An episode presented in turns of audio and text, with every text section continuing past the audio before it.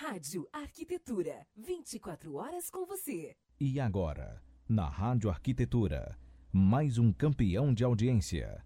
Hit it! That's what I'm talking about. Wait! Okay, now, from the beginning. Hit it, boys.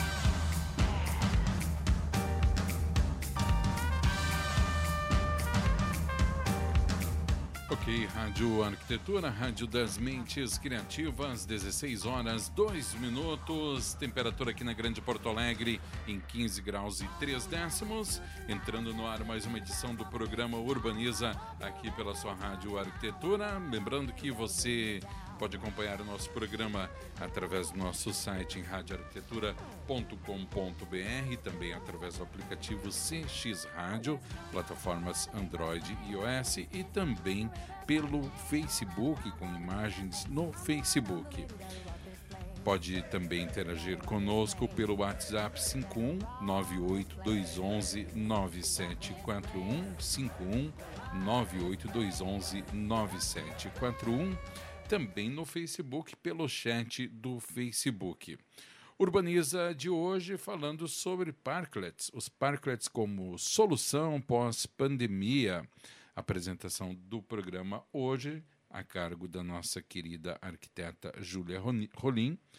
E ela recebe aqui os representantes da Sou Urbanismo, a, o Augusto Aiello, fundador da empresa, e também a sua sócia arquiteta urbanista Adriane Fernandes Silva. E eu vou colocando um a um agora aqui no ar, começando com a nossa Júlia Rolim.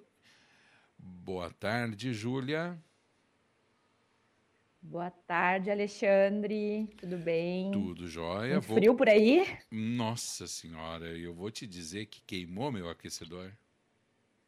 Tá gelado, né? Nossa, pior que, pior que, que isso, isso, pior que isso é só queimar a resistência durante o banho, né? Daí é, é o fim uhum. da várzea. Deixa... Tô acompanhada com o meu chimarrão, né? Ah, é de praxe aí. É, tá ótimo, tá ótimo. Júlia, sem mais delongas, vou colocar aqui na live os nossos convidados de hoje para a gente dar as boas-vindas e iniciar esse super bate-papo. Pode ser? Por favor. Vamos lá, então, trazendo aqui para a tela o Augusto Aiello. Bem-vindo, Augusto. Super obrigado, Alexandre. Super obrigado, Júlia. Muito bem. E também Adriane Fernanda. Bem-vinda, Adriane. A, a Adriane está tá, tá, tá mutado o teu microfone. Agora Pronto. sim. Pronto. Boa tarde, pessoal. Muito feliz de estar aqui com vocês essa tarde. Muito bem. Júlia, tudo contigo. Eu fico aqui só observando e dando os pitacos e criando uma ou outra treta durante o programa, tá? A gente, a gente gosta do uma namastreta. Mas, o que seria da vida se não fosse namastreta, né? É isso aí. Boa tarde, gente. Agradeço aí vocês a disponibilidade. A gente está muito feliz em recebê-los aqui no Urbaniza, tratando sobre parklets, né? Nós Interventura, que somos aí uma admiradora do trabalho de vocês lá do início, né? Gostaria que vocês começassem se apresentando, né? Quem é o Augusto, quem é a Adriane, para a gente dar sequência na nossa, na nossa prosa, como o Augusto gosta de falar. Justo, pode começar, Adri, por favor, amor. Boa tarde, gente. Então, eu sou a Adriane, eu sou arquiteta e urbanista, sou formada lá pela UEL, pela Universidade Estadual de Londrina, e vim para São Paulo para trabalhar com a Soul. Já trabalho com a Soul há quase dois anos como arquiteta. Acabei de, agora estou no processo de me tornar sócia, né? Então, sempre gostei de cidades e estou muito feliz de poder falar um pouquinho da importância dos parklets para vocês e como que a gente transforma as nossas cidades por meio deles. Muito. Seja bem-vinda. Obrigada. Muito boa tarde, amores super, mais uma vez, super obrigado pelo convite. Muito bom a gente estar tá prosseando sobre Parklet, sobre toda essa loucura que eu sou apaixonado, né? Adri apaixonado. E, pelo visto, a Júlia também. Já já a gente descobre se o Alexandre também é apaixonado desse trem. Não sou. E... Para criar treta agora, de largada. É, começa é, agora. Adoro. ele, ele é uma treta. Eu tô brincando. Vai lá. Sou sim, sou sim. Vai lá. Vai lá. E para quem não me conhece, meu nome é Augusto, super prazer. E comecei a, a, empreender muito novo, já quebrei empresa, já aprendi, já foi. Tô aprendendo de novo agora com essa crise maluca, né? Coisa linda, faz parte do processo. Mas não sou urbanista, eu sempre deixo claro isso. A urbanista, né? Tá aqui do outro lado, perdão. Tá aqui. É, eu sou, na verdade, apaixonado por cidades. Fui criado numa cidade bem pequena chamada Águas da Prata, que é uma cidade encantadora no interior de São Paulo, uma cidade de 7 mil habitantes e de lá eu trago toda essa minha paixão por conviver com as cidades, da, dos relacionamentos, né, de, principalmente dos processos de gentileza, né, de cuidar e de ter atenção ao próximo e por aí vai. a gente fundou há seis anos atrás, fundamos a, a Sou Urbanismo, há dois anos, há três, três, não, quatro anos, né, quatro anos atrás tive a... Ô, Dri, você está dois anos só, né, no, no time, é que ela ficou sócia muito rápido, bem. Então, dois anos tive a oportunidade da, da Adri entrar no nosso time, e aí ela virou nossa sócia um ano atrás, e agora está ainda mais sócia agora, né? Então, muito show. Então, mais ou menos esse, esse trem. Nesses seis anos, muita loucura, porque empreender com urbanismo não é nada fácil, com mudança de prefeitura, muita opinião pública de diversos lados e por aí vai, né?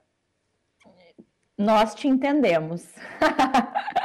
Justo. É, nós também, via Interventura, faz um pouco mais de um ano que nos transformamos em empresa e não é fácil lidar com esse trem aí de empreendedorismo social, de cidades. É uma coisa bem complexa mesmo, é, é para os fortes, né? Vamos lá. Mas eu queria perguntar para vocês, assim, para a galera que está nos ouvindo pela primeira vez, né? O que, que são parklets? A gente tem uma audiência aí é, muito muito ampla na, na linha da arquitetura, né? Muitos arquitetos aí nos ouvem e talvez seja a primeira vez ou já ouviram algo assim, né? É, não tão aprofundado sobre o assunto, mas eu gostaria que vocês explicassem para nós o que, que são parklets. É, Bom, vamos lá. Você pode, vai pode. Não, vai no flow, amor. Que... Vamos então. É, parklets são mini praças que a gente coloca no espaço de uma ou duas vagas de carro. Então a gente tira a vaga do carro, né, da rua, e substitui por um espaço público, que é, contém normalmente decks, é, floreiras, bancos, mesas, e é um espaço para ser utilizado para todo mundo. Normalmente fica em frente a algum estabelecimento comercial que cuida desse espaço, mas é um espaço para todo mundo usar. Pode ser usado também como palco para atividades culturais ou para ações pontuais envolvendo a, a comunidade, a população. Então, basicamente, é uma mini praça que é uma extensão da calçada e um espaço público. Perfeito, perfeito. Você sabe bem que além, além do que a Adri comentou, eu trago que é uma oportunidade. O que é uma oportunidade? A gente tem umas cidades caóticas, complexas, lotadas, tudo mais, e que tem pouco espaço público. Então, criar o parklet é você pegar né, a vaga, como a Adri falou, né, a, a, a vaga de carro e explode vaga de carro, porque não é democrático. Uai. Quantos por cento da população tem carro? Entende? Vaga de carro é um espaço extremamente caro público, né? Porque é feito com asfalto e tudo mais. Então, amor, tem hoje em dia tem estacionamentos, né? Diversos estacionamentos nos centros urbanos. Você também tem, né? Muitas mais vagas sobrando, né? Então, você pegar e destinar uma ou duas vagas, né? Num quarteirão ali para transformar aquela área num espaço de uso, de confraternização para as pessoas se conhecerem, isso é Parklet. Então, no fim, como a gente estava produzindo ontem, Júlia, é uma, uma solução de Smart Cities. Porque uma cidade tão grande igual São Paulo, é difícil você pegar um quarteirão inteiro, né, é, se apropriar desse quarteirão inteiro, é, contar, né, a prefeitura adquirir as propriedades, demolir tudo e construir uma praça. Isso é inviável. Mas você criar milhares de praças pela cidade, aí faz mais sentido. E o melhor ainda é sem o, sem o investimento público, né? Fazer isso de uma forma com investimento privado. Já aconteceram de algumas cidades bancarem parklets, né? Mas a maioria, quase 90% dos parklets do Brasil são bancados pela iniciativa privada. Muito interessante. Eu gostaria de fazer, é, complementar ainda essa essa, essa fala aí, essa nossa prosa, referentes que os parques, eles são soluções, porque as nossas cidades, né, a Adri pode comentar aí também como urbanista, uh, não, não pensam no planejamento urbano desde a sua raiz, né? A prioridade e o protagonismo dos carros são sempre, né, prevalecem no planejamento das nossas cidades. Então, agora a gente está tendo que vir, vir com, uma, com, cidades já consolidadas, como, como você mesmo falou, né, Augusto? Não tem como colocar abaixo né, espaços de, de prédios, enfim, e vindo com uma solução de é, é uma reparação mesmo, né? É, é transformar esses espaços e esse protagonismo, essa prioridade do carro para pessoas. E eu acho o Parklet uma bela oportunidade de, de puxar um gancho sobre mobilidade. A gente vê muito aqui, aqui nas nossas discussões, porque daí tu começa uh, no início da escada, né? Tu puxa essa, essa ideia de tirar os carros e começa uma discussão mais ampla de mobilidade ativa, né, de melhoria do transporte público, de ciclovia, né? Eu acho que também tem essa oportunidade de puxa o gancho. Vamos falar de mobilidade aqui? Vamos, então, com certeza. Com certeza o que você falou tá exatamente como a gente pensa. É, o que a gente vê é muito essa escala do carro e qual é a importância do pedestre na cidade, né? Isso acabou sendo muito negligenciado na história do urbanismo brasileiro, não só brasileiro, né? A gente vê isso nos Estados Unidos, em outras cidades. Mas então o Parklet é uma forma da gente reparar isso, a gente começar a pensar a cidade para as pessoas. Então, ao criar o Parklet, a gente está pensando na calçada, como tornar a calçada mais agradável, como tornar a rua mais agradável. Como a gente também estava conversando ontem, a gente acaba esquecendo que a rua é um espaço público. Ela é muito importante para o deslocamento, mas ela também pode ser de permanência. Falando em relação à mobilidade, a gente está propondo a redução dos carros. Isso por só já é maravilhoso, né? Porque a gente está deixando mais espaço para as pessoas.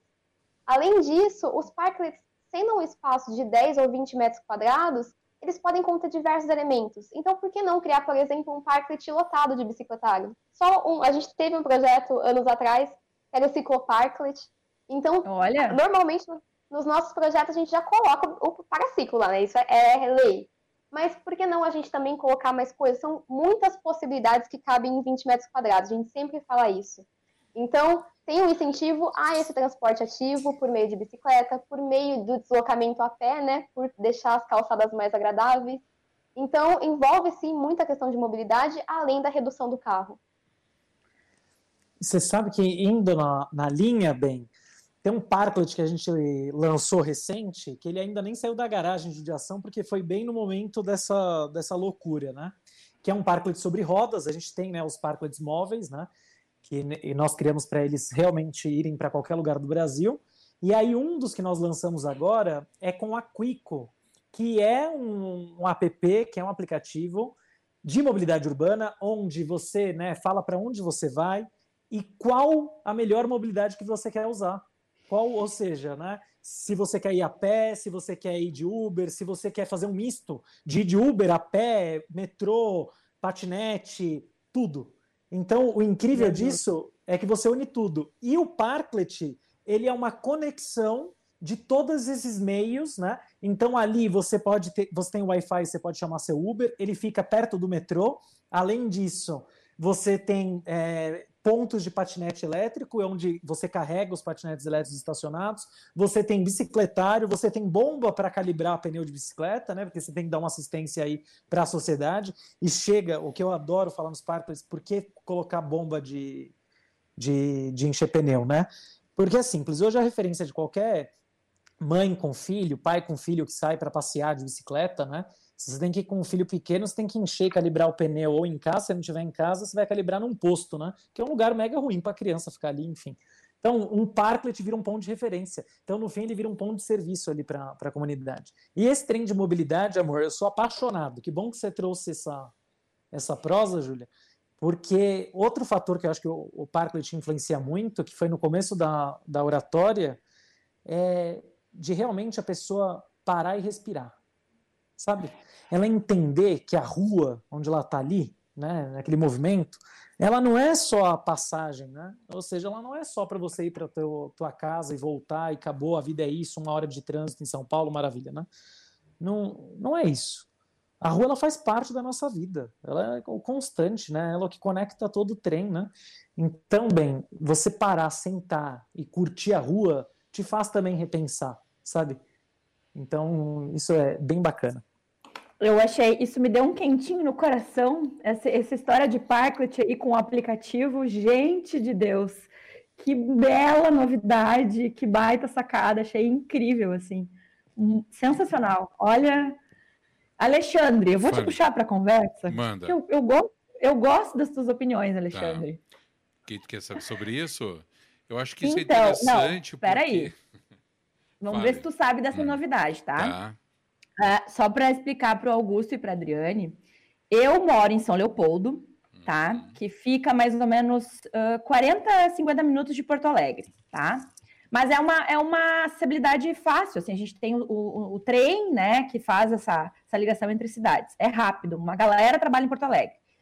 O Alexandre está em Novo Hamburgo, que é uma cidade do lado, né? Do ladinho, uhum. assim. Dá o quê? Uns 10, 15 minutos. E Novo Hamburgo aprovou, Alexandre, a normativa dos parklets. Olha. Não, é, exatamente. O Interventura participou de algumas rodadas de reuniões sobre a normativa. Uhum. E tu sabia que tem a legislação aprovada? E o que, que tu acha sobre isso? Se tu imagina Novo Hamburgo tendo parklets? Bom, não, eu sou meio leigo nisso tudo, né? O mas é legal, é, é legal ver essa opinião de fora. O que eu posso dizer, por exemplo, sobre o que o Augusto falou, eu não vou saber precisar se foi a Colômbia ou foi a Bolívia, mas se eu não me engano, foi a Colômbia, que reduziu drasticamente os índices de violência e de má distribuição de renda a partir de um modelo de conexão entre modais né, de, de transporte. Porque chegou-se à conclusão que haviam uh, uh, lugares na Colômbia onde a população não chegava porque não tinha modal ou porque tinha e, e, e, eles tiveram que remodelar todo, por exemplo, toda a linha de ônibus, porque as pessoas poderiam estavam pegando quatro ônibus quando poderiam pegar dois e o restante do trajeto fazer de bicicleta, fazer com outro modal. Entendeu? Então, é, eu acho que não é só uma questão de, de, de transporte, de mobilidade urbana, é uma questão de distribuição de renda, uma questão social é uma questão de oportunidades, porque é muito fácil abrir uma fábrica numa cidade como São Paulo, por exemplo, que é imensa, que a maioria da população não vai se beneficiar daqueles empregos ali porque não tem como chegar na fábrica. Só quem está na volta. Ou então vamos pegar um micro espaço, uhum. Novo Hamburgo, acontece a mesma coisa, né? Então, o que eu falo é isso daí. Voltando à tua pergunta sobre os parklets, Uh, eu não sei se vinga, infelizmente. Olha aí, gosto de desafios. Eu não sei se vinga. Porque Novo Hamburgo, a nossa cidade aqui, ela não é, não pode se, de, se dizer que é uma cidade que esteja na vanguarda dos acontecimentos. Pelo contrário, é uma cidade bastante conservadora. Até fico admirado quando tu traz essa novidade aí. E, e o Parker ele, ele, mexe muito com a questão do comerciante também, né? Porque até onde eu sei, e eu peço que vocês me corrijam se eu estiver errado, é aquela área que está em frente ao comércio, mas que não pertence ao comerciante.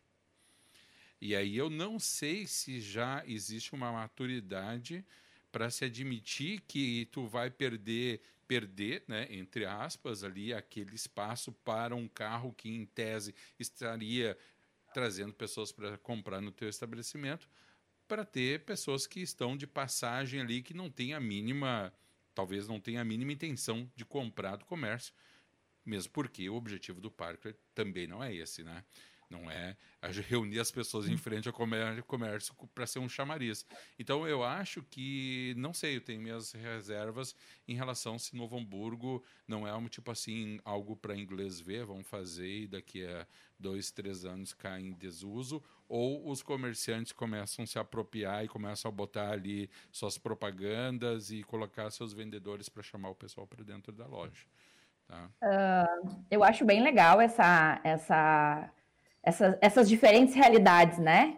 São Paulo aí com, com mais de 12 milhões de, de habitantes, já uh, é, fazendo rodízio, né? Dos carros, das placas dos carros, porque se tornou insustentável se manter esse, esse modelo de cidade.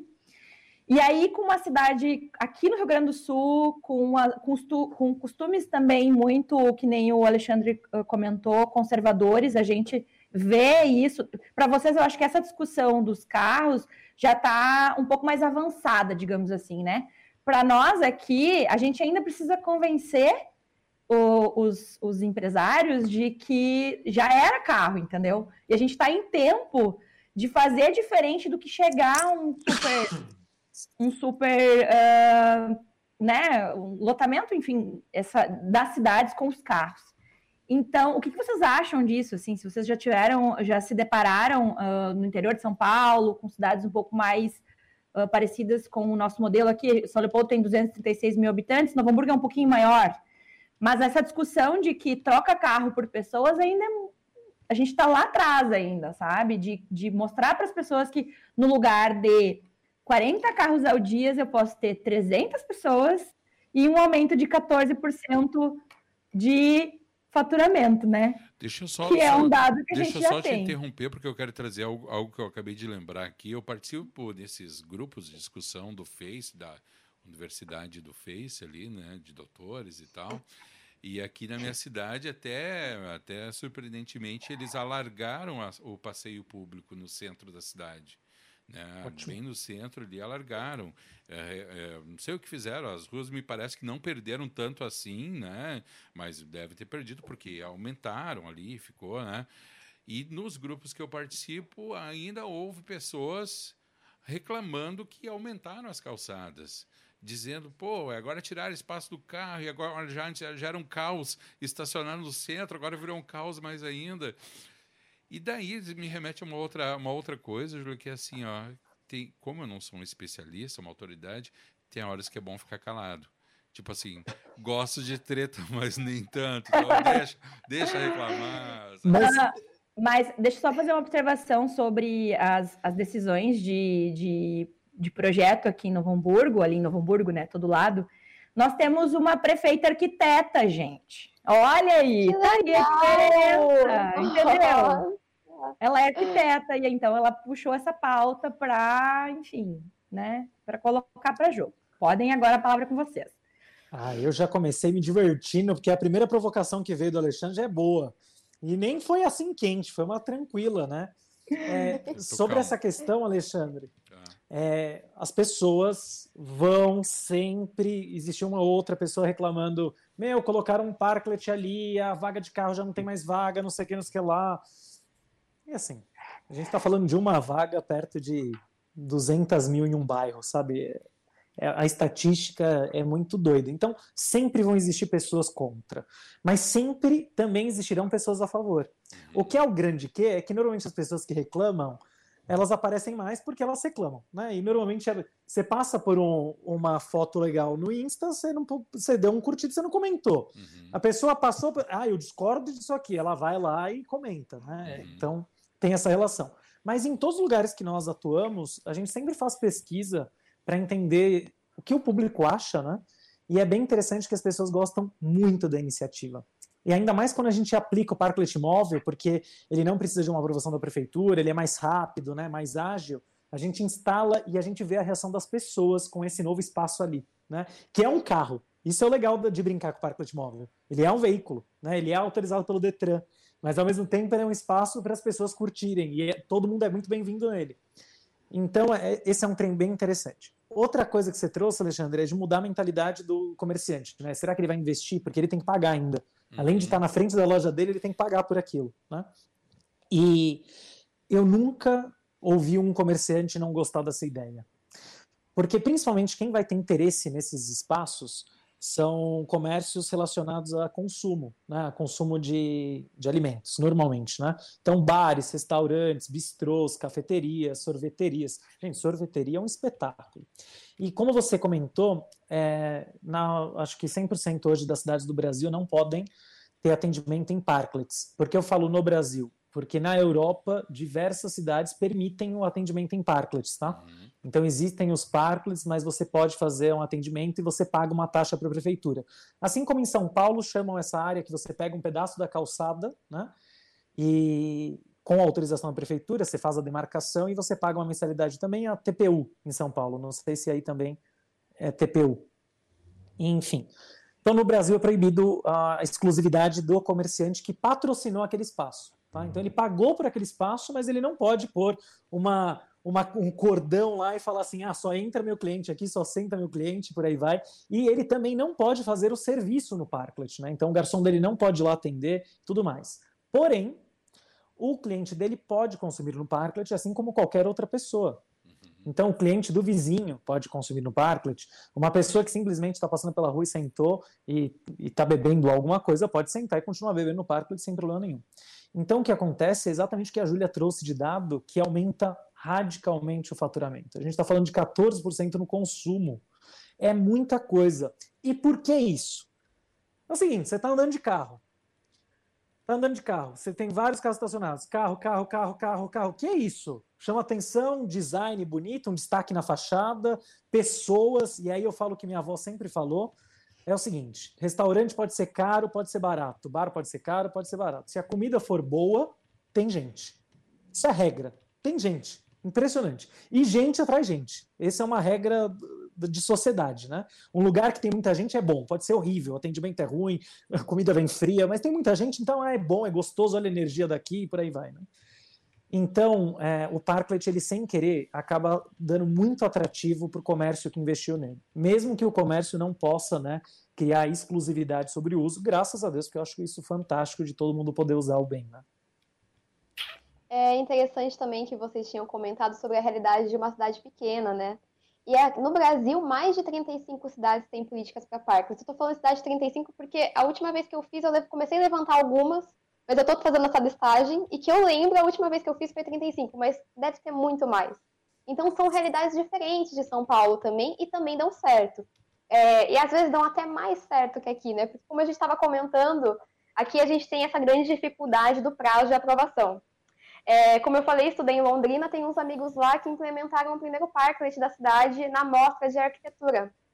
E a prefeitura gostou tanto da ideia do parklet que um fiscal da prefeitura levou até o escritório deles para eles assinarem o termo de cooperação. E saiu, assim, em coisa de duas semanas. Então, para a gente ver a diferença do que a gente enfrenta aqui em São Paulo, né? E também foi muito interessante, porque esse parklet lá em Londrina ficou em frente da mostra, muita gente visitou, e aí as pessoas começaram a se atentar da importância daquele espaço, de passar um tempo lá, e começaram a ver os benefícios. E isso está assim, tá se tornando uma política lá para Londrina. Então já tem mais pessoas interessadas, mais comércios interessados. Então é interessante a gente fazer esse paralelo com cidades pequenas. Claro que não se aplica a todas, né? Porque é uma questão cultural. Mas a partir do momento que dá certo em algum lugar e as pessoas começam a frequentar e ver esse retorno, a tendência é que aumente e que as pessoas se tornem mais interessadas. Para vocês terem uma ideia, aqui em São Paulo, aqui nós da Soul, é, a, normalmente são os restaurantes que nos procuram, porque realmente é um atrativo para o negócio. Então, para vocês verem que é uma mudança cultural, e como o Augusto falou, sim, sempre tem gente reclamando, principalmente em Facebook, nossa, dá uma coisa entrar nos comentários, você fica louca. Mas de ver comentando, ah, o carro, onde vai parar? E isso também tem que ser uma mudança cultural, né? E eu acho que a gente está iniciando essa discussão. A gente tem muito pela frente ainda sobre esse questionamento da prioridade do, da, das pessoas versus a prioridade do carro. A gente está avançando nisso, mas ainda tem muito que avançar. Mas normalmente a gente vê que as pessoas gostam sim dos, dos parklets, as pessoas usam, e os comerciantes se beneficiam, como o Augusto comentou. Então, perdão, ó, só para falar de duas cidades que, que a Adri me recordou, que são interessantes no interior de São Paulo, que eu acompanhei o processo, né? Uma foi São João da Boa Vista, que tem em torno de, se não me engano, 140 mil habitantes, não, 80 mil, perdão, estava errando feio, 80 mil habitantes. Instalou-se o primeiro parklet, mas o problema, aí eu falo sobre cenário, né? Então, para dar certo o parklet, além de ter a regra municipal, precisa existir uma comunicação com o comércio, precisa existir uma comunicação com a população, para isso não ficar mal visto de cara. Então, o parklet foi instalado em São João do Boa Vista sem autorização da prefeitura, foi instalado é, sem comunicação com a sociedade, e aí o que resultou? Em um mês depois, foi obrigado a tirar o parklet, e o parklet virou um tabu na cidade. Então, é muito importante aprovação da prefeitura e conscientização da população e dos órgãos. Tá? Então, fala com a associação comercial, fala com a polícia, fala com a Câmara dos Vereadores. Ah, mas foi o prefeito que aprovou por decreto. Tá bom, mas vira para os vereadores, fala, olha que projeto legal, tudo mais. Quanto mais se divulgar a ideia, o conceito, mais interessante será. E o melhor, use o jornal a favor. Então, antes de instalar, já esquenta, né? Já prepara as pessoas. Então, ah, seguindo a ordem, seguindo a ordem de grandes cidades, do, como Nova York, São Paulo, criamos tal área, né? Então, esse foi um case de fracasso, né? E outro case também que foi muito complexo foi em Sorocaba, porque a prefeitura decidiu instalar o primeiro parklet. Minha cidade, gente, é, inclusive. Decidiu, e, e, a, a, e a Adri, nem para dar consultoria para eles na época, tá vendo, bem? Ah, é verdade.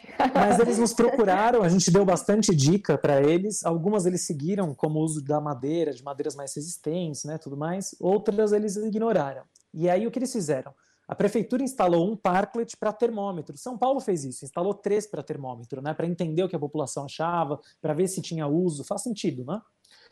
E aí, só que ela instalou o parklet numa praça. Não faz sentido nenhum, não, gente. Não, o melhor, o melhor é o relatório final depois de seis meses o Parklet não teve uso, não vale a pena, né? não faz sentido. Eu jura? Precisou esperar seis meses? Gente, o, par, o Parklet ele é uma mini praça. Tu está lá do lado de uma praça. Ou... Não faz sentido. Não faz sentido nenhum, né? Não, eu acho que foi uma comédia muito boa. Mas enfim, aconteceu. Mas ainda Sorocaba reverteu o cenário, ainda tá. Sim, não... agora tá aumentando, inclusive, mas... tem alguns que estão sendo ah. instalados.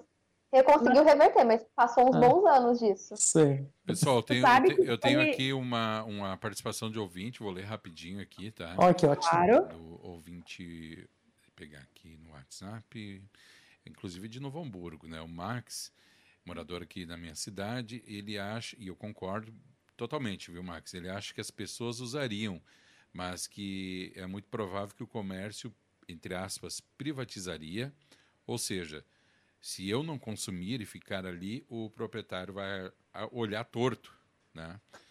E dizendo que é exatamente isso que o Augusto acabou de falar. Eu também acho, Max, eu acho que conhecendo aqui o povo, povo da, minha cidade, da minha cidade, mas também eu acho que tem muito de uma questão de uma transição histórica, né? Não adianta a gente imaginar que isso vai acontecer da noite para o dia que ninguém é vai É uma cultura. Torto, né? E, e, não é da noite para o dia, às vezes leva anos até se, se exatamente se criar essa cultura. Mas eu tenho uma provocação, porque eu acho que é, nem é tanto uma provocação, talvez seja um consenso. A ideia do Parklet, evidentemente, maravilhosa, acho que totalmente pertinente, mas isso mostra o quanto as nossas cidades estão doentes, né? Com certeza. É, é com como certeza. se pegasse um corpo com febre, sabendo que ele tem uma infecção e a gente está lidando com a febre, porque a gente sabe que o, a infecção da cidade é muito maior, né? Então a gente cria essa, é, essas válvulas de escape muito bem-vindas, por sinal, né? necessárias, mas elas são aí o, o sintoma de que algo mais grave está acontecendo também. Né? É, e eu queria fazendo um gancho, né? A gente comentou um pouquinho, fez um, um, breve, né, um breve relato sobre algumas discussões que a gente também já teve aqui dentro, referente ao Parklet, a privatização do espaço público, que eu acho que é interessante falar para as pessoas, né? O Augusto comentou um pouco dentro das universidades de, e dentro de, de, de algumas discussões acadêmicas, a gente vê esse ponto, esse outro contraponto, né? De que o Parklet seria uh, a privatização do espaço público, né? E eu queria trazer um pouquinho sobre o, o, que, o que vocês acham sobre isso. Eu também quero trazer um relato do Interventura, porque é, o próprio Interventura faz o Parking Day, né? Que, que é, é, a gente é um evento, mas é uma experiência de urbanismo tático que a Adri conhece bem também. O próprio uh, Parklet Móvel também é uma experiência de urbanismo tático para teste. Então a gente já fez vários aqui em São Leopoldo e uma adesão incrível das pessoas, as pessoas adoram realmente, assim, tem uma, uma, uma comprovação, inclusive, de dados, né? A gente já fez um em Novo Hamburgo também. Então, eu queria que vocês falassem um pouquinho, assim, do que, que é essa discussão referente à, à privatização, né, que tem em torno do parquet, do espaço público. Depois eu vou dar o meu, a minha opinião. Posso, Dri, me divertir? Pode, eu já eu sei muita que coisa. Eu sei que Nossa. você adora falar sobre isso, até deixei já. Adoro, adoro. Vou começar antes trazendo o que o Alexandre falou sobre né, o Parklet ele ser uma, um remédio, né? É uma, uma pílula para esse problema que existe da falta de espaços públicos na cidade, em grandes cidades, né? Não só em grandes cidades, em, em algumas menores também. Um exemplo disso, Alexandre, no meio de mobilidade é o corredor de ônibus, né? Sim, O corredor de ônibus ele demonstra uma falta de estrutura da cidade, né? sim. Então, você não tem a estrutura, você faz o corredor de ônibus, que é uma forma muito barata e muito eficiente, funciona super bem. Mas que, óbvio, ela não estanca o problema real. O problema real é fazer metrô, né?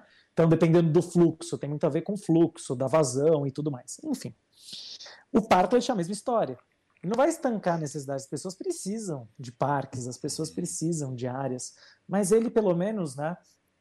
Ele resolve minimamente o problema daquela, daquele quarteirão, diria, né? Daquela, daquela Uhum. quadra, né? E por aí vai. Então, ah, ele impacta na vida das pessoas que trabalham próximas e, e assim por diante. Sobre a questão do, do comentário, eu esqueci o nome do, de- O do, Max, do ouvinte, Max. perdão? Max. Max. Uhum. Max. Max. Faz todo sentido e o Alexandre trouxe uma visão sem ter vivido isso e a visão dele tem razão. Porque você você acertou em cheio, Alexandre. Nós tínhamos um parklet na frente do nosso escritório do primeiro dia de uso até, o, até, o, até a saída da, da gente mudança de escritório, né? E o que, que foi percebido, até num estudo que a gente fez, que no começo o parklet só é utilizado pelos clientes do dono né, do comércio à frente. Uhum. Por quê? Porque as outras pessoas que estão passando pela rua não entendem que é para ela aquele espaço. Entende? Uhum. Então tem uma pegada de apropriação cultural, de apropriação do espaço e tudo mais. Então elas passam por aquilo, ah, isso não é para mim, né? Porque isso aqui é para quem é cliente desse restaurante, sem ter o olho torto, tá? Sem ter o olho torto do dono, não precisa, tá? Uhum. Uhum. Então, isso é interessante. Por isso a placa de espaço público né, é muito importante. A placa bem visível né, na cara das pessoas.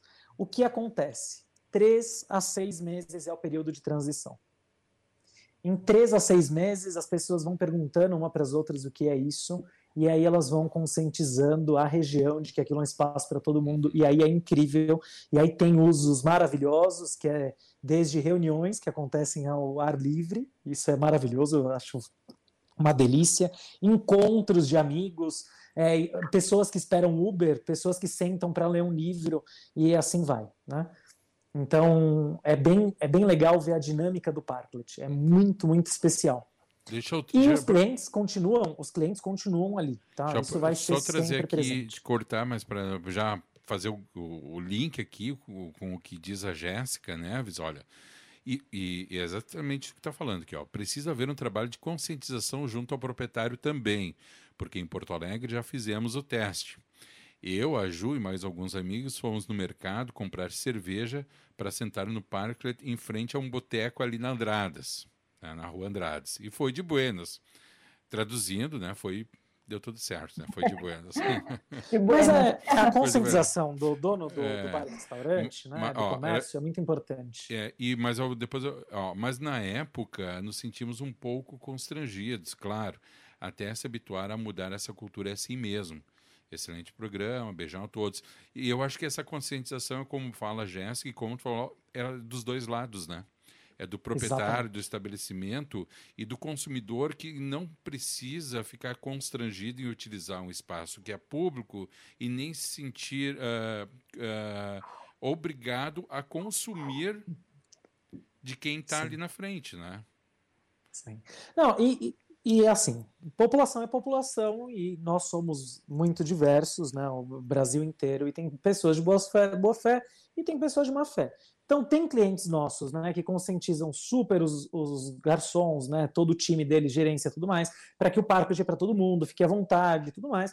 Assim como tem restaurantes na cidade de São Paulo que já tentaram fazer uso exclusivo, inclusive fechando o parklet, tá? Fechando, fechando com cordão. Estava contando para o. Júlio ontem.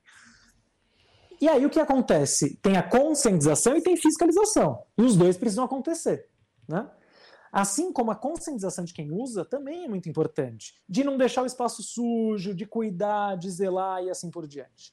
Outra coisa interessante nesse quesito, e aí falando do, da apropriação, né, da privatização desses espaços.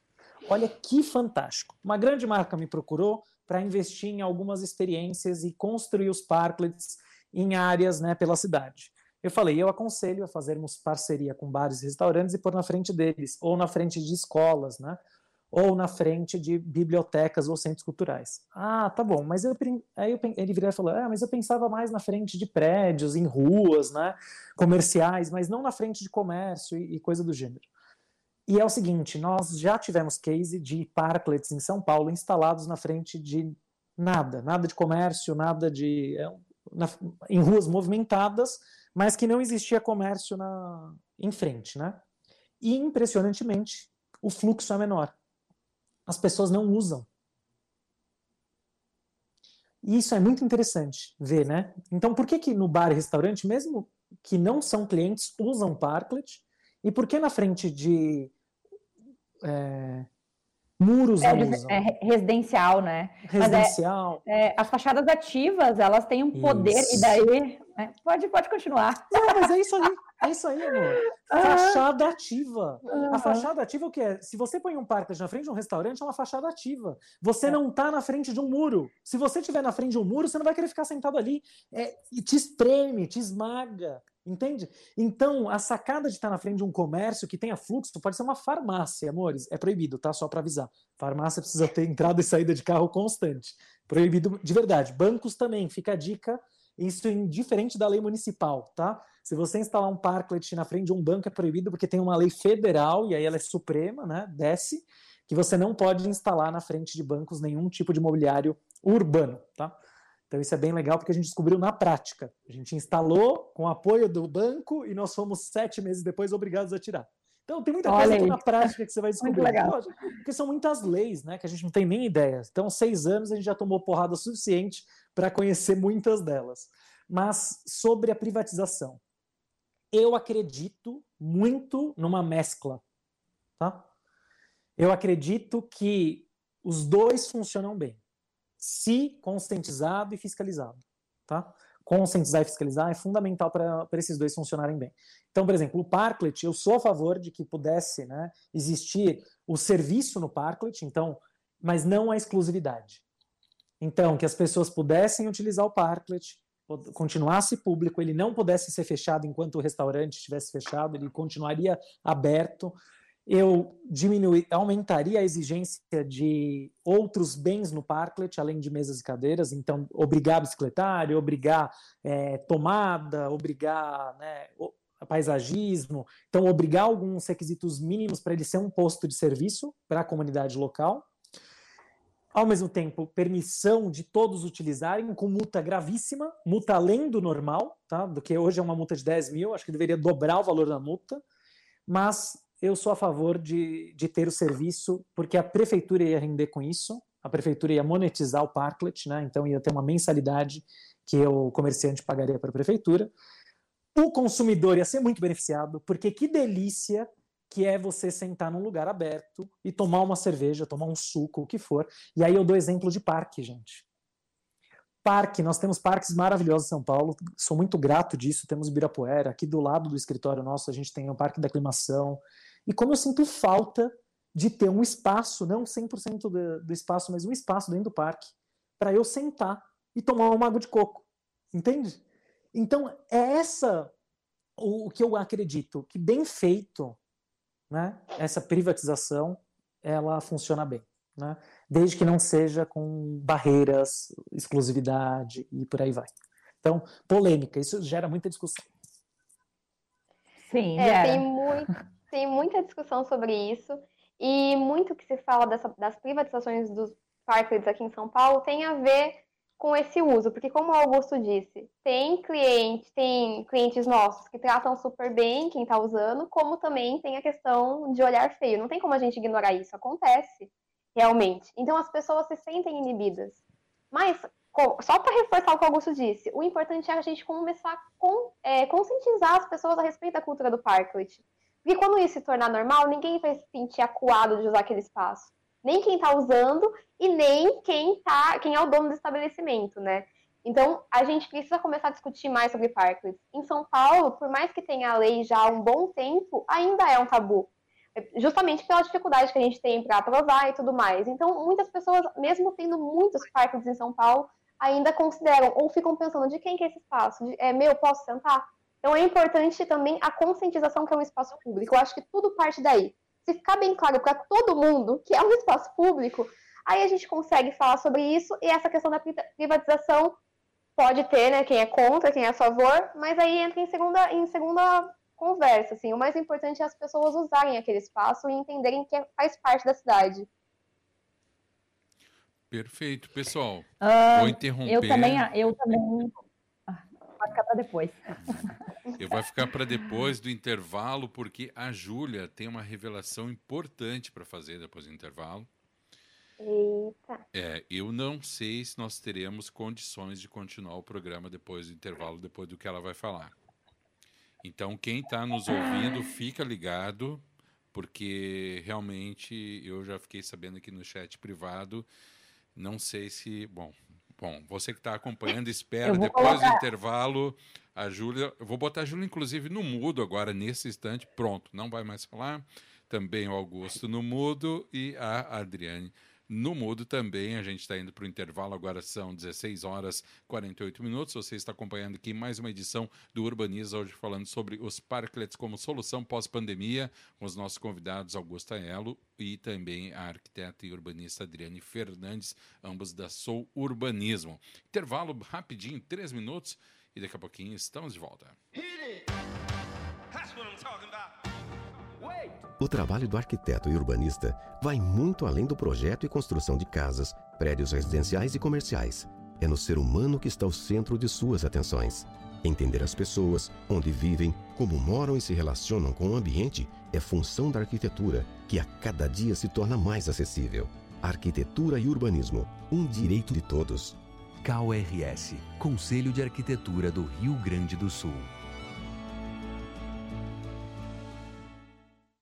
Você está conectado na Rádio Arquitetura. Rádio Arquitetura tem o apoio institucional da SET Experience e Plena Madeira Design.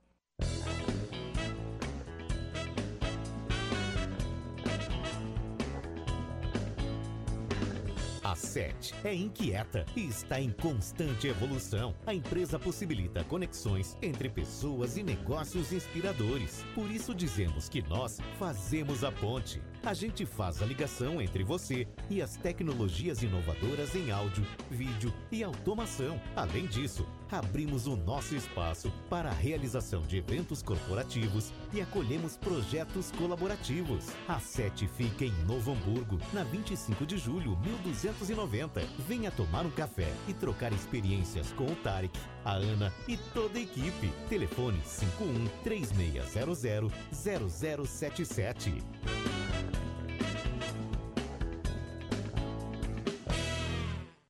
Não saia daí, daqui a pouco estamos de volta.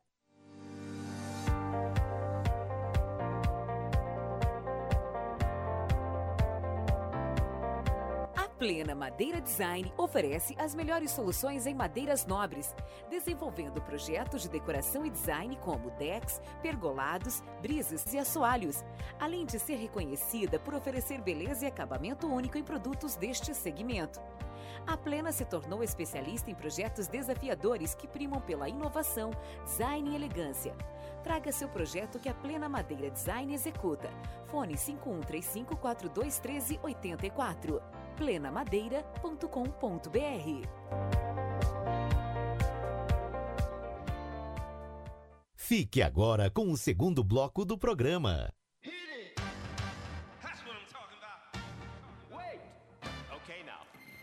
Ok, Rádio Arquitetura, Rádio das Mentes Criativas, 16 horas e 51 minutos desta tarde de quarta-feira. Você acompanhando mais uma edição do programa Urbaniza aqui pela sua Rádio Arquitetura. Temperatura caiu um pouquinho, agora estamos com 14 graus e 4 décimos aqui na Grande Porto Alegre. O Urbaniza de hoje falando sobre os parklets como solução pós-pandemia. Os nossos convidados representando a Sou Urbanismo, Augusta Elo e Adriane Fernandes Silva. Eu vou tirando aqui a nossa trilha aqui de fundo para o pessoal poder conversar. Lembrando que você, querido ouvinte, pode participar do nosso programa pelo 51982119741 e também pelo nosso chat aqui no Facebook. Muito bem, Júlia. No final do primeiro bloco eu te cortei. Eu sei que tu estava com aquele olhar de quem ia falar algo bombástico, então segue o baile. Posso botar fogo no parquinho, então? E sair correndo. Ai, então. É, a gente comentou um pouquinho lá na live de esquenta, né? A questão da burocracia com as prefeituras, que é algo que dá muito, muita polêmica. E aqui agora eu vou falar em São Leopoldo. Já vamos botar uma pressãozinha aí, né? Na, na galera que, que deve estar nos ouvindo, porque eu mandei o programa, né, para geral aqui da, das nossas conversas sobre parklets. E que aqui em São Leopoldo nós estamos esperando a aprovação da normativa, da lei, é só um pouquinho mais de três anos, vai, vai para quatro anos. Né? Então, e sendo que a gente já fez todo esse processo de conscientização, a gente já tem empresários interessados na implementação de parklets, a sociedade civil como um todo, né? Já coletamos dados via urbanismo tático fazendo o Parking Day. Então, eu queria que vocês falassem um pouquinho assim. E, e a, além disso, a gente tem alguns, alguns, é, alguns decks de madeira pela, pelo centro de São Leopoldo que não são parklets, é, que estão ocupando o espaço público de maneira privatizada. Existem é, três, eu posso citar aqui três desses dessas soluções, né? Que são. E aí, às vezes, as pessoas confundem. Ah, mas uh, o que vocês estão falando é aquele, aquele deck lá de tal lugar. É, Para te ver que como uma um, a maneira equivocada de colocar, de não regulamentar algo que é o espaço público, né? Que é um espaço público, pode também é, ficar uh, visto de maneira errada, né? Uh, tem um aqui que é muito curioso. Eu, eu quando eu, eu, tiver a oportunidade, eu vou mandar uma foto para vocês, que é um deck móvel. Ele, ele, ele é sobre a faixa de segurança. Sim. Ele fica sobre a faixa Nossa. depois das 18 horas. É. E ele é móvel. Durante o dia ele fica uh, recuado, daí passou as 18 horas, ele vira um deck em cima da faixa de segurança que é colocado as mesinhas. Isso acontece aqui em São Leopoldo. Fogo no parquinho, né, gente? Não, eu, a prosa estava uma delícia, agora deu aquela caída, porque falar de prefeitura e burocracia é uma das coisas mais tristes que existem no Brasil. Não é só São Paulo, não é só por aí, qualquer lugar. A Adri pode falar muito melhor sobre isso, porque é a Adriane que todos os dias briga com a prefeitura para aprovar os parques, é ela que pesquisa pesquisa, traz pesquisas do mundo inteiro para mostrar assim, prefeitura, eu sei que sua opinião é muito importante, mas ouvir a opinião da população, ouvir o que estão fazendo pelo mundo também é importante, né? Bom, é, é uma luta realmente aqui em São Paulo, né? E isso é um pouco absurdo. Então, quando a gente. Acho que a internet. Travou. Travou. É. Travou. Enquanto, enquanto isso, a Adri já entra mais nesse assunto. É, voltou. Ah, voltou. Voltei? Voltou. Voltou. Voltei, opa. Então, é, é um absurdo é que a gente também enfrenta aqui, mas de forma diferente, porque aqui a gente tem o decreto, mas quem aprova os parklets são as subprefeituras, porque São Paulo é uma cidade muito extensa, né? Então, a gente tem essa organização regional das subprefeituras, e dependendo da região, tem uma subprefeitura correspondente. E o que a gente percebe aqui em São Paulo é que não tem uma padronização na hora da aprovação. Então, não tem um esquema certo a seguir. O decreto é muito aberto em relação a isso. Então, enquanto uma subprefeitura normalmente aprova em seis meses, a maioria aprova em um ano e meio, um ano. O último caso que a gente tem demorou dois anos para aprovar um parque, gente. Então é muito absurdo, porque a gente está falando de um espaço de 20 metros quadrados dentro da cidade. Então, qual a dificuldade de aprovar um espaço como esse? A avaliação não é tão complexa. É só olhar, ver se está de acordo com as leis. É, não está né, fazendo o que você disse, colocando em cima de, uma faixa de pedestre, não está obstruindo vagas de deficiente. Então, qual a dificuldade que leva a isso? E o que a gente percebe aqui em São Paulo é que é muito uma questão política. Então, como a gente tem uma frequente troca de gestão, isso também impacta a questão da aprovação dos parklets. É, falando um pouco de, do que a Júlia trouxe em relação aos decks, isso também é algo muito complexo, porque isso também mancha a imagem do parklet, né, que a gente está discutindo, que é uma questão cultural que a gente precisa sempre estar tá reforçando. Então, quando a gente vê um deck, é, isso mancha a imagem e as pessoas acabam trazendo essa questão, ah, é, é um espaço privatizado, mas não. É, o parklet pode ser muito além disso e por causa disso que é importante a fiscalização. Aqui em São Paulo, não pode colocar um parklet, ainda bem, sem um mobiliário fixo, porque senão, com certeza, isso ia ser feito aqui também. Então, é importante nas cidades que estão começando a pensar na regulamentação dos parklets, implementar isso no decreto. Então, trazer a questão da importância de um mobiliário fixo, de elementos dentro do parklet que tragam esse retorno para a comunidade do entorno, seja uma horta comunitária, seja uma árvore frutífera, seja um bicicletário. Então, tudo isso é importante estar na legislação. E mais importante é a, comunidade estar engajada para aprovar o parklet. Então, fazer essa pressão. É, a gente, o último parklet que a gente instalou foi mesmo com a pressão da comunidade, a gente estava instalando dentro, é, em frente a uma instituição muito forte, que era o SENAC, né? E mesmo assim, mesmo com a questão do SENAC ainda na prefeitura, os estudantes, a comunidade do entorno, mesmo assim, por dois anos não foi aprovado. E então a comunidade é muito importante nisso para ajudar a gente, porque só com uma voz conjunta a gente tem mais força. Inclusive aqui em São Paulo a gente tem alguns concorrentes, né, que também trabalham com parklets e a gente está sempre conversando para somar forças para a gente conseguir melhoras, porque demorar quatro anos para implementar uma política de parklets de 20 metros quadrados na cidade é absurdo. Ou como aqui em São Paulo, que a gente espera. Implementar esperar dois anos para aprovar um parklet de 14 metros quadrados é absurdo. Então precisa discutir isso. E, e a, as pessoas no governo têm que estar aberta, abertas para ouvir. E ouvir todos os lados, né? Não só ouvir uma reclamação em específico, mas sim ouvir todos os agentes. Então, por causa disso é muito importante a conversa, a colaboração e o envolvimento. Uh, tu sabe que uh, nessa, nessa discussão aí, e aí a gente pode voltar um pouquinho ali quando a gente falou do, da discussão de, dos parques estarem privatizando o espaço público, né? Eu acho que tem um ponto bem importante que é também a ineficiência dos órgãos públicos com políticas com políticas de, de projetos de qualidade, tá? Com então, é, com a falta do, do, poder público na ação sobre a cidade, a gente precisa de mais empreendedores sociais, de mais pessoas pensando em soluções urbanas para as cidades, porque o poder público não consegue. Então, eu gosto de trazer isso também, porque daí é aquela coisa, né? A gente vai ficar vendo esse modelo acontecer fica vendo a ineficiência e vai continuar de braço cruzado ou não? Vamos dar espaço para os parques, vamos dar espaço para outras soluções que venha da sociedade civil.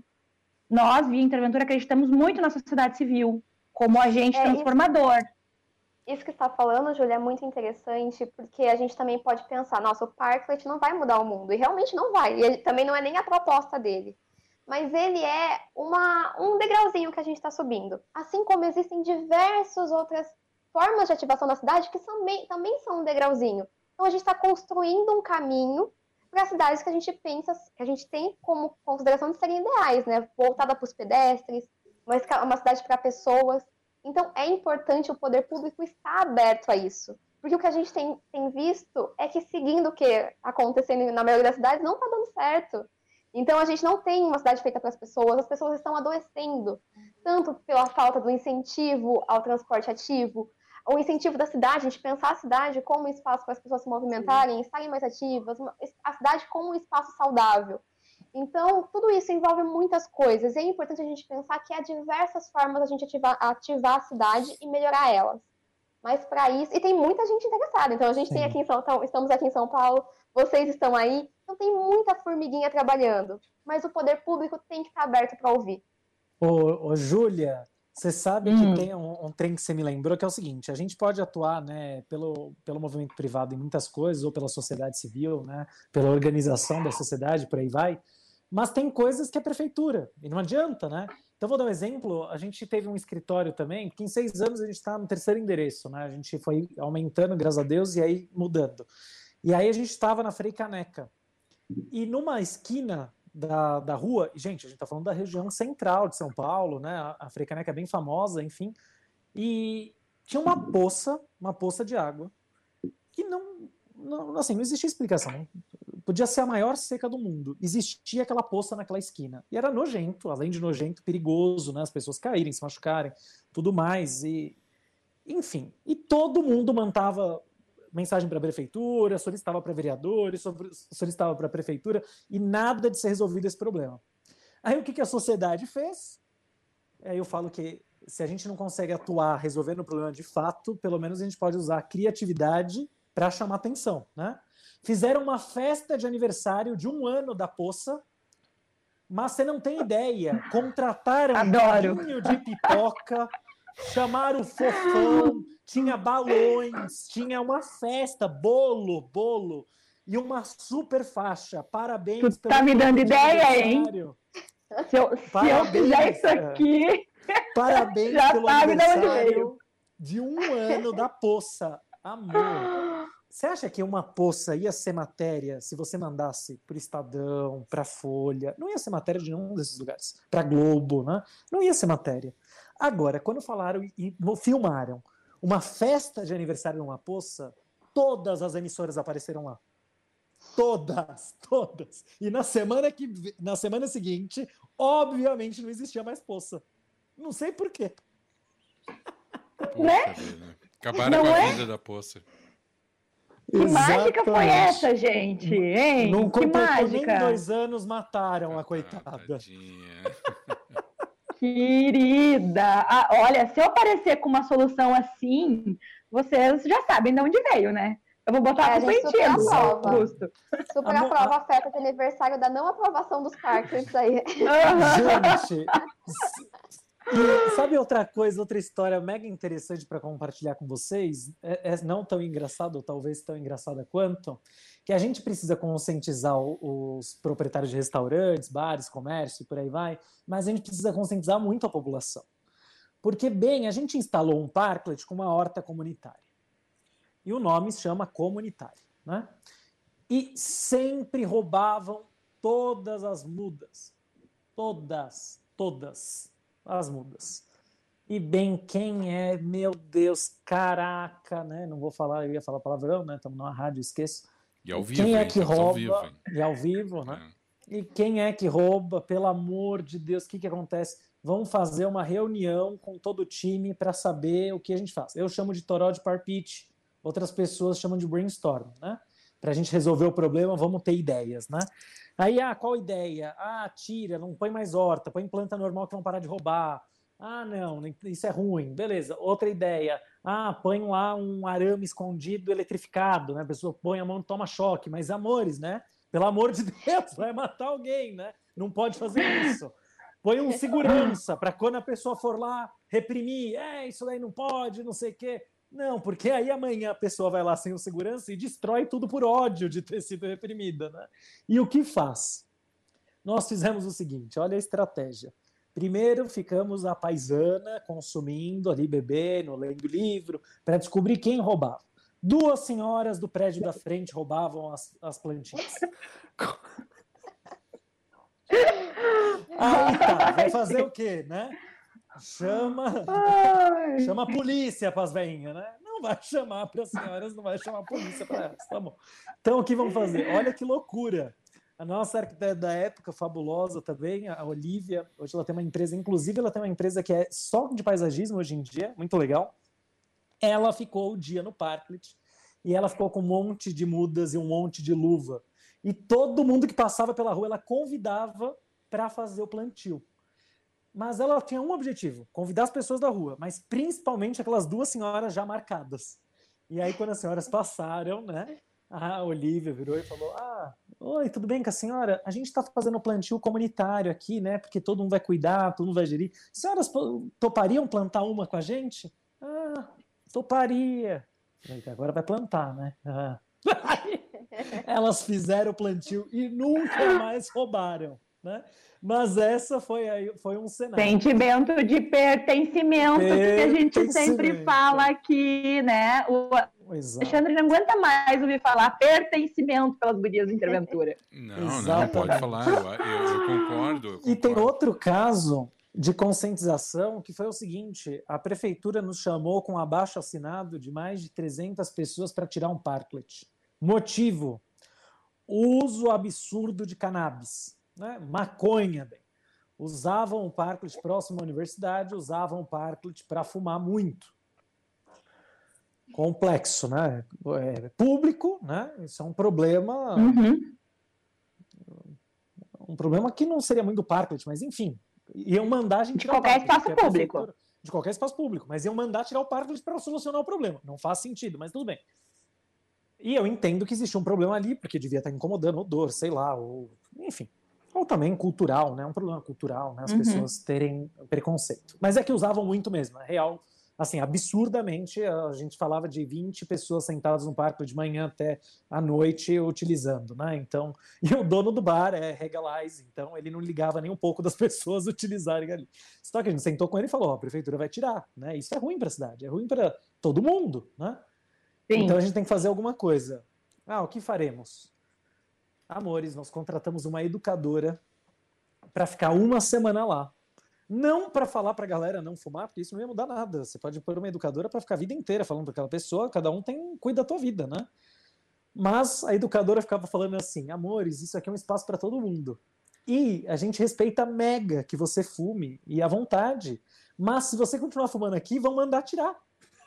então a gente fez esse nível de conscientização, né? E numa forma de educação. Então é, é é o respeito de você fazer o que você quer, mas respeitando o espaço do outro também. Porque o cigarro, ele traz cheiro, mesmo que não fosse a cannabis, mas o cigarro também traz cheiro.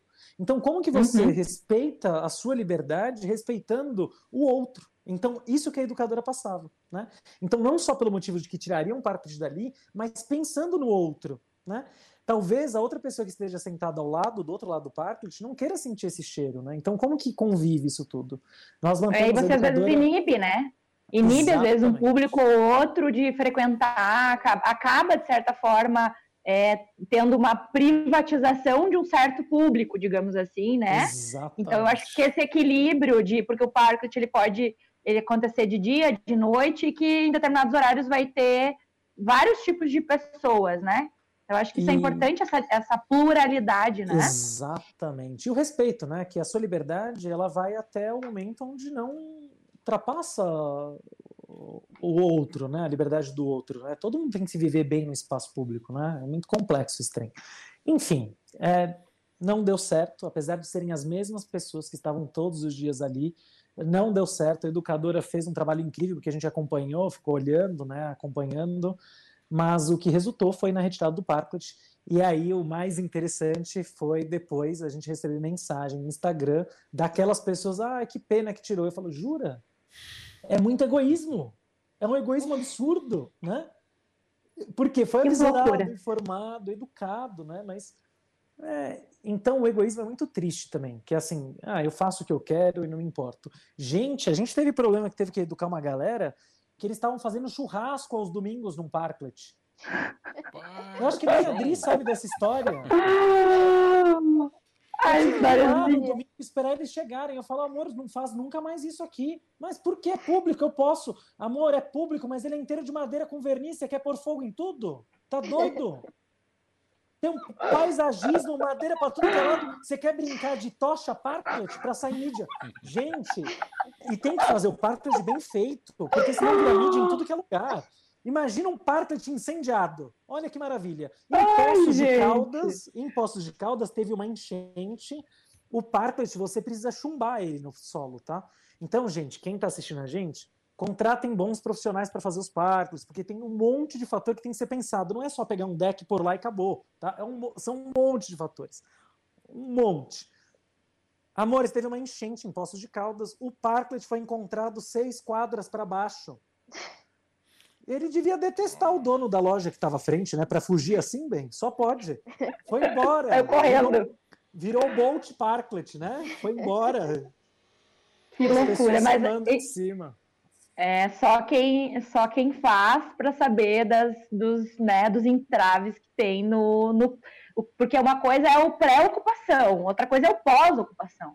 As pessoas são diferentes, essa análise é muito legal. Uh, uh, Dri, olha só. Hum. Falando sobre um pouco sobre essa. essa é, os, os parques voltaram agora com tudo nesse assunto, né? Porque é uma bela opção pós-pandemia. E eu li o artigo que você escreveu, eu achei incrível. Eu queria que tu comentasse um pouquinho obrigada. assim, né, do que do que seria essa solução, né, que, que vem aí com tudo para o atendimento também, né, ou recebimento de até de, de retirada de, de, de, mercadoria, enfim. Comenta um pouquinho para nós. Bom, é, a ideia desse artigo surgiu a partir de um grupo, não sei se vocês conhecem, chamado é, Projects for Public Space. E eles fizeram um texto extremamente relevante falando que a transformação vai acontecer nos espaços públicos. E super indico, porque é um texto maravilhoso. Aí, a, além desse texto, desde que começou a pandemia, comecei a observar as modificações da cidade. E isso tem sido muito falado. Desde a questão das ciclovias temporárias, do fechamento das ruas, então, o que a gente está percebendo? As pessoas querem sim estar juntas, mas a partir de agora vai ter esse cuidado. Então, o que a gente começou a perceber é que foram que em cidades que não eram o centro né, do vírus, não estavam tão, em situações tão graves, ou já estavam reduzindo o número de casos, começou a ter essa abertura gradual das ruas para ser utilizado como espaços de serviço para os restaurantes, porque o vírus se propaga menos em espaços abertos. Então, inclusive, saiu recentemente uma tabelinha falando aonde que o vírus tem mais chance de se propagar. E, coincidentemente, espaços públicos está lá no comecinho. Então, isso é bem interessante a gente pensar como que vai ser nossas cidades a partir de agora. Então, é sim o momento da gente pensar nossas cidades novamente, pensar nos espaços públicos, pensar na cidade para as pessoas. E o Parklet super se encaixa nisso, porque o que a gente está falando? Que os estabelecimentos não vão mais poder ter, ter a capacidade que eles tinham antes de, de serviço, de clientes, por causa do afastamento. Então, como ajudar esses comércios que foram super afetados pela pandemia, porque ficaram meses fechados? Uma opção é abrir a porta dos restaurantes e usar as vagas do carro para colocar mesas para servir as pessoas, para as pessoas poderem consumir lá. Claro que com um afastamento recomendado. Inclusive, uma experiência muito legal, assim, é, esse tipo de experiência está acontecendo ao redor do mundo inteiro. Então, tem experiências em Milão, tem experiências em Nova York, tem experiências em Dallas, que eu vou acabar de contar esse exemplo, que é super legal, porque em Dallas eles abriram um, a prefeitura, né, algo que é muito legal, que a gente não vê aqui no Brasil esse tipo de apoio, mas a prefeitura abriu um programa de parklets temporários, ou seja, o estabelecimento que está interessado em fazer essa extensão né, do seu restaurante para a área externa, recebe essa permissão e pode ser postergada até 30 dias, até 60 dias. Então, é uma estrutura temporária para ajudar os, os restaurantes, os bares a voltarem às suas atividades. E se der certo, se eles acharem que foi legal, que o público gostou, eles podem, após esses 60 dias, aplicar para uma proposta de parking permanente, né? Então é muito legal que a gente vê essa questão do urbanismo tático na raça mesmo, né? Então, uhum. fazendo o teste, ajudando as pessoas e ajudando a trazer as pessoas de volta para a cidade de uma forma segura. Isso é muito interessante, a gente pensar no espaço urbano de uma outra forma, né? Então, ajudando as pessoas a, a se manterem juntas, que é o que todo mundo está doido, né? Aqui no Brasil a gente está doido para poder se encontrar de novo. E também a gente fica pensando que falta que faz na cidade. Como é ruim a gente estar tá fechado na nossa casa. Então, como usar a cidade para isso? E os parques estão super aí para ajudar nisso. É, só que aqui em São Paulo a gente vê uma coisa diferente, né? Porque como o Augusto estava contando ontem, apesar da gente ver esse tipo de experiência em diversos lugares no mundo. Aqui em São Paulo, a principal prefeitura que aprova parklets, né, que tem o maior número de parklets, acabou de paralisar a aprovação de parklets por seis meses. Ou seja, não faz sentido. A gente está vendo o resultado em diversas cidades do mundo. Não é uma coisa isolada, é um movimento. E a gente tem que entrar nesse movimento, a gente tem que fazer parte. São Paulo é uma cidade traz muita discussão a respeito do espaço urbano, então por que, que a gente está ficando por fora disso? Porque a gente está indo ao oposto. É bizarro, né? Então, mas em cidades que têm essa abertura, esse é o momento para discussão. É o momento para a gente pensar a forma que a gente vai usar as cidades daqui em diante. Porque vai mudar, já está mudando, então por que não mudar para melhor? Gosto. Gosto mesmo, assim. Acho que e é uma oportunidade, é uma bela oportunidade onde as cidades estão com um fluxo menor de carros nas ruas, então não existe oportunidade melhor para fazer essa transição de alguns testes de urbanismo tático que agora, no meio daquele, daquele turbilhão que a gente estava vivendo uh, antes da pandemia, né? E agora após, a gente tem um evento que vai, que te, dá uma oportunidade de fazer uma ruptura. Então, por que não se apropriar desse, de, né, dessa, dessa, dessa questão da pandemia para trazer algo positivo, né? Então, eu acho isso muito, muito interessante. Eu queria fazer uma pergunta para o Augusto. Eu, eu, queria ter uma ideia de quanto. Tem ideia de quantos partos você já fez aí nessa história de Soul? Quantas cidades na já Soul, atendeu? Na, na Soul nós já entregamos 50 parklets. Agora, cidades, a gente apoiou muitas cidades no lançamento, só que quando a gente via de instalar um parklet Soul na cidade era inviável. Então, o que nós fizemos? Campo Grande, né, por exemplo, nós temos cliente lá, é, tudo mais, mas ele está fazendo localmente o Parklet. BH, nós ajudamos na construção das empresas que estão lá. A gente deu apoio total, compartilhou com ideias, soluções, mostramos nossos problemas. Assim como você, Julia, quando me ligou, né, quatro, quatro anos atrás, né? A gente, a sempre... gente nem contou essa história é... aqui, né? Dá para finalizar contando essa história. E aí, há quatro anos atrás, você também né, nos procurou tudo mais. Então, a gente sempre teve o conceito do seguinte: se eu tenho dificuldade de chegar ao Brasil inteiro por causa de preço, né, preço de frete, preço de. Primeiro, São Paulo é uma cidade cara, então para eu fazer o, São, o Parklet aqui é muito mais caro do que você fazer aí. Ainda mais que você tem isenção de imobiliário, né, imóveis, né? Vocês, né, no, no sul. Então, uhum. maravilhoso. É, então é óbvio que aqui isso é muito mais caro do que se você fizer aí. Então o que a gente sempre fez na Soul, e isso eu sou muito grato e feliz, é de colaborar. E de falar, meu, a gente é uma empresa social, não quero dominar o mundo, entende? Eu quero só que São Paulo e outras cidades que precisam, né, tenham essas áreas. E quer copiar a Sul, copia, amor. Copia, vai lá. E a Adri outro dia estava mostrando, né, tem vários arquitetos e arquitetos que postam direto foto dos parques da Soul, vendendo parques, nem fala que é nosso aquele lá. Falo, deixa, bem, vai isso aí, vai, vende, usa como exemplo, não tem problema não. É, é, mentira, Adri, é muito engraçado. É verdade. Não nada. Não, e não tudo bem. Eu falo, tudo bem. Meu, não tem Mas tu sabe não. que é, tem muita diferença uh, de, da, né, de nós, assim, que nos aprofundamos no assunto, né? E a gente busca informação, busca esse, essa, essa, essa questão técnica, essa questão dos dados, se aprofunda no assunto do que uh, alguém que está chegando agora e uhum. quer fazer um projeto de Parklet. Isso a gente, a gente percebe a muito.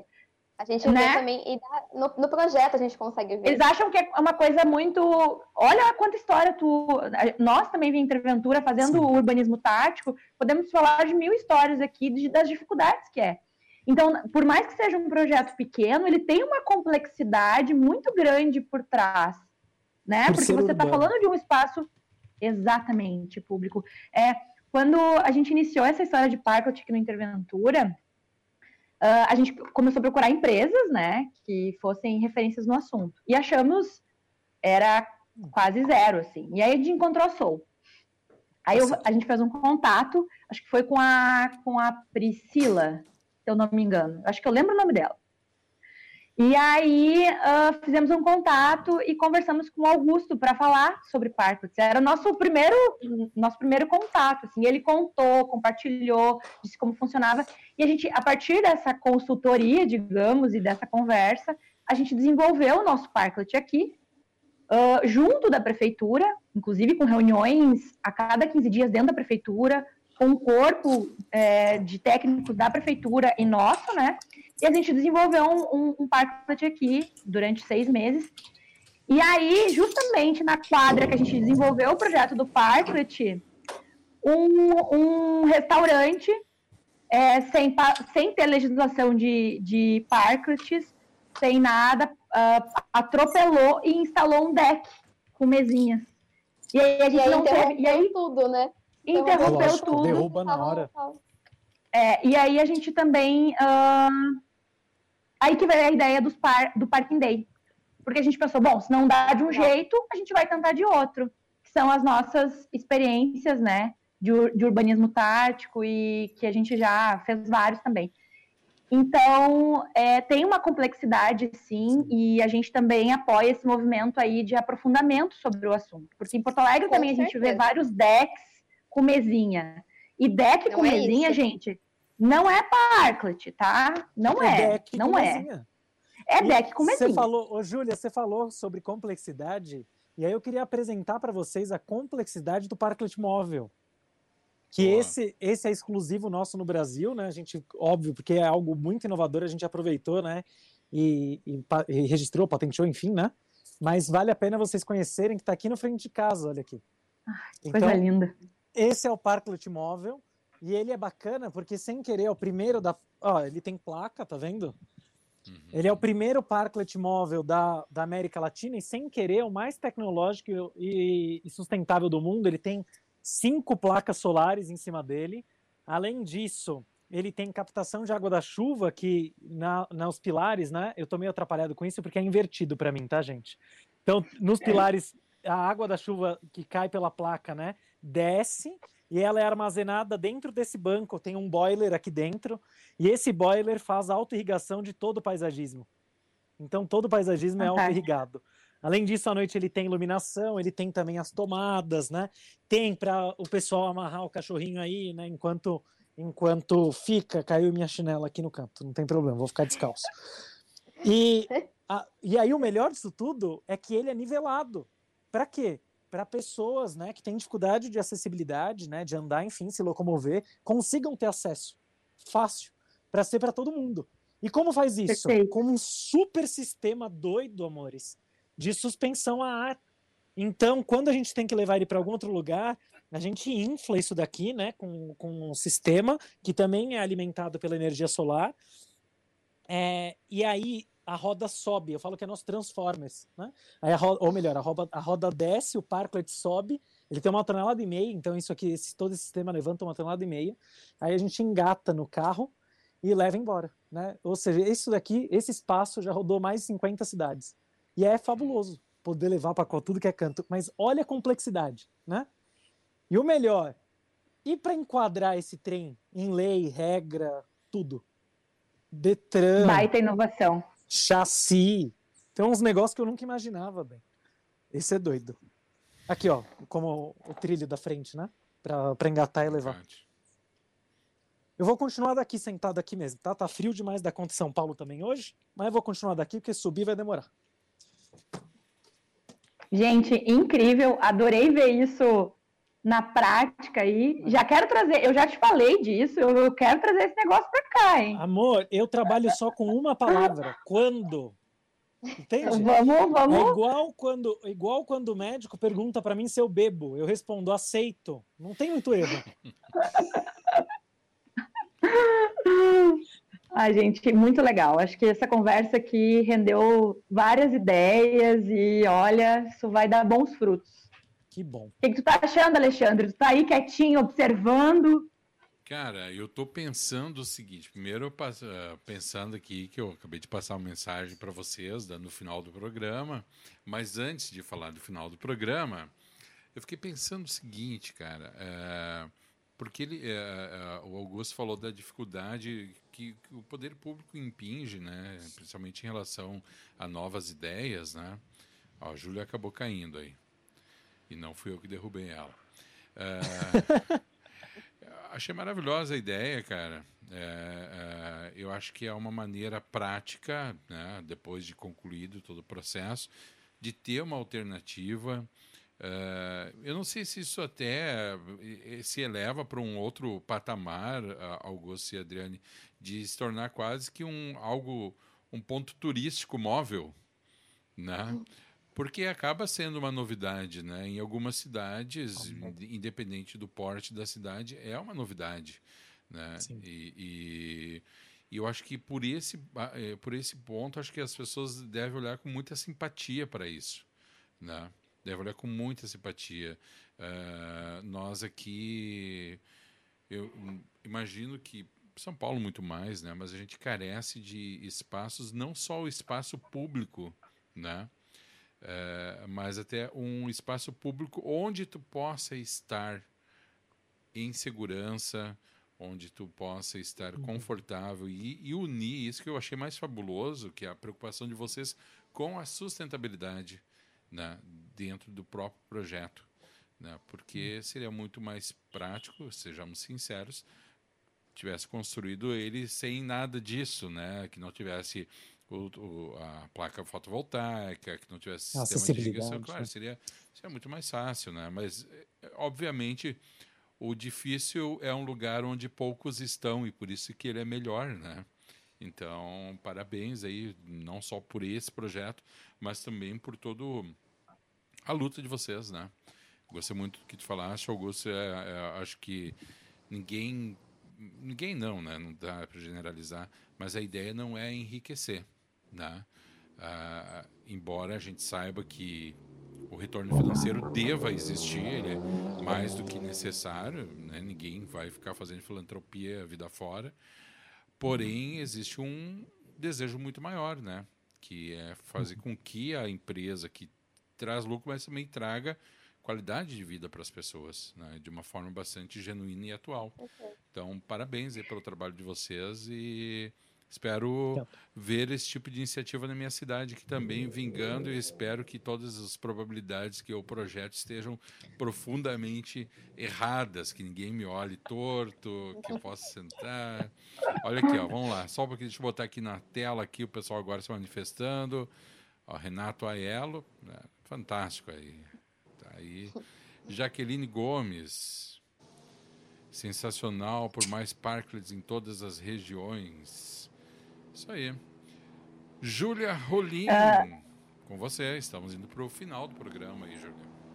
Nossa, fiquei muito orgulhosa desse programa. Nossa, foi sensacional, fantástico.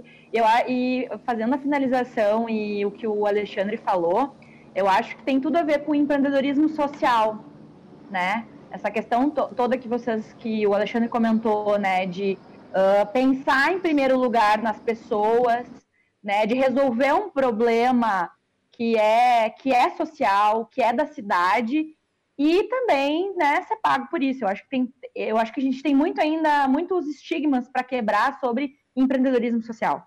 E é muito legal ver uh, vocês da Soul mostrando na prática. Nós aqui do Interventura também somos uma empresa e prezamos né, por, essa, por essas questões que, é, que são as pessoas, né, ver as coisas acontecer na prática mesmo. Nossa, eu tô, tô muito orgulhosa. Foi sensacional. Obrigada, obrigada pela oportunidade. Nós que agradecemos, a gente adorou participar dessa discussão, adoramos também o trabalho de vocês aí, então foi muito legal participar também, estamos muito orgulhosos da conversa que a gente teve, foi muito legal. Obrigada pelo convite mais uma vez. Eu tô cheia de ideias, hein? Ai, meu Deus. Isso aqui não vai acabar aqui, hein? Amor. Tô cheia de ideias. Júlia, obrigado pelo convite. Super show a gente tá, né, proseando e se conectando cada vez mais. Alexandre, obrigado de coração. Muito bacana a rádio. E de verdade, amores, todo mundo que está nos ouvindo, entendam. Complexidade existe, mas isso vale a pena. Entende? As conexões e a transformação vale todo o estresse que a gente sofre todo dia, não tem problema, faz parte do processo. Então se divirtam, amores, e façam. Muito bem. Quentinho no coração, hein? Quentinho no coração aqui. Agora, a, a, a, eu, se eu conheço a Júlia, tá, e pouco conheço, mas ó, já o suficiente, ela vai falar desse programa mais uns três meses. Tá? Ela vai falar disso para uns três vezes. Próxima edição é certo que ela vai falar e vai dar vocês como referência, porque realmente trabalho muito legal e parabéns, tá? Sim. Vamos lá então. Júlia Rolim, Augusta Elo, Adriane Fernanda, muito obrigado, pessoal. Foi mais uma edição do Urbaniza aqui na Rádio Arquitetura, hoje falando sobre os parklets como solução pós-pandemia. Nossos convidados da Sou Urbanismo, Augusta Elo e também Adriane Fernandes Silva, apresentação da Júlia Rolim do Interventura. Muito obrigado, pessoal. Vou desconectando vocês aqui removendo o pessoal. Obrigado ao pessoal do Facebook também, que esteve aqui acompanhando o nosso programa. Falou, Júlia. Tchau, tchau. E você fica agora com a programação automática aqui na Rádio Arquitetura. A gente encerra com o Urbaniza a nossa transmissão ao vivo e voltamos amanhã a partir das 9 horas da manhã. Para quem nos acompanha no Facebook, muito obrigado. Para quem está na Rádio Arquitetura, também nosso muito obrigado. Você fica agora com a nossa programação automática e até amanhã. Uma ótima noite. Wait! Okay, now, from the beginning.